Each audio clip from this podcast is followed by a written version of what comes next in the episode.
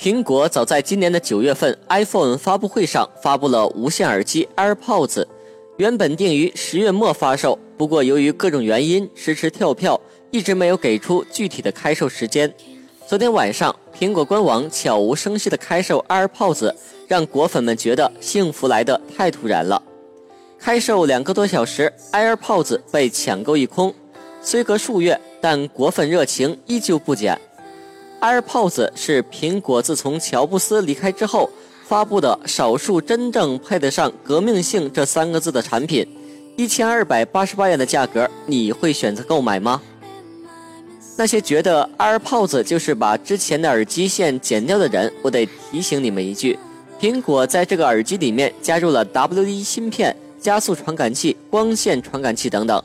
简单说一下 AirPods 的功能。AirPods 一次充电可以提供五小时的电池续航，随机配备的收纳盒也具备无线充电的功能，能为耳机多次充电，最长提供二十四小时连续续航时间。AirPods 能够对用户的使用状态进行感应，只有当感应到用户佩戴上耳机后，才会自动播放音频。当用户从耳中取出 AirPods 后，将会自动暂停音乐播放。用户也可以通过轻敲 AirPods 机身以唤醒 Siri，实现语音控制音乐播放、调整音量、检查电池电量等一些 Siri 命令功能。当你开口说话时，语音加速感应器可以识别出你说话，过滤掉外界噪音，锁定你的声音。再说一下 AirPods 的音质，目前技术参数很少，不过就苹果官网的描述来看。听高品质的音乐应该是没有什么问题了，对于绝大多数的人来说也够了。当然，也不要对这个耳机的音质抱有太大的希望。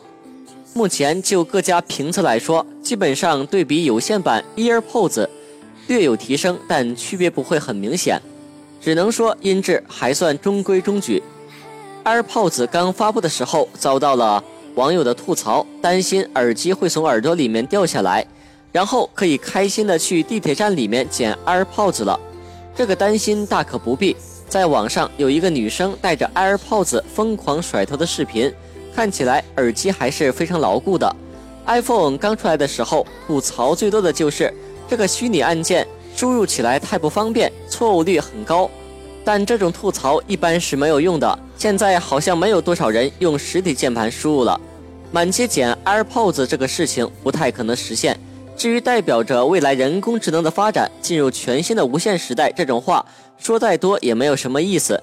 单从耳机本身出发，值不值得买？我的观点是，不管你买不买，总会有人买。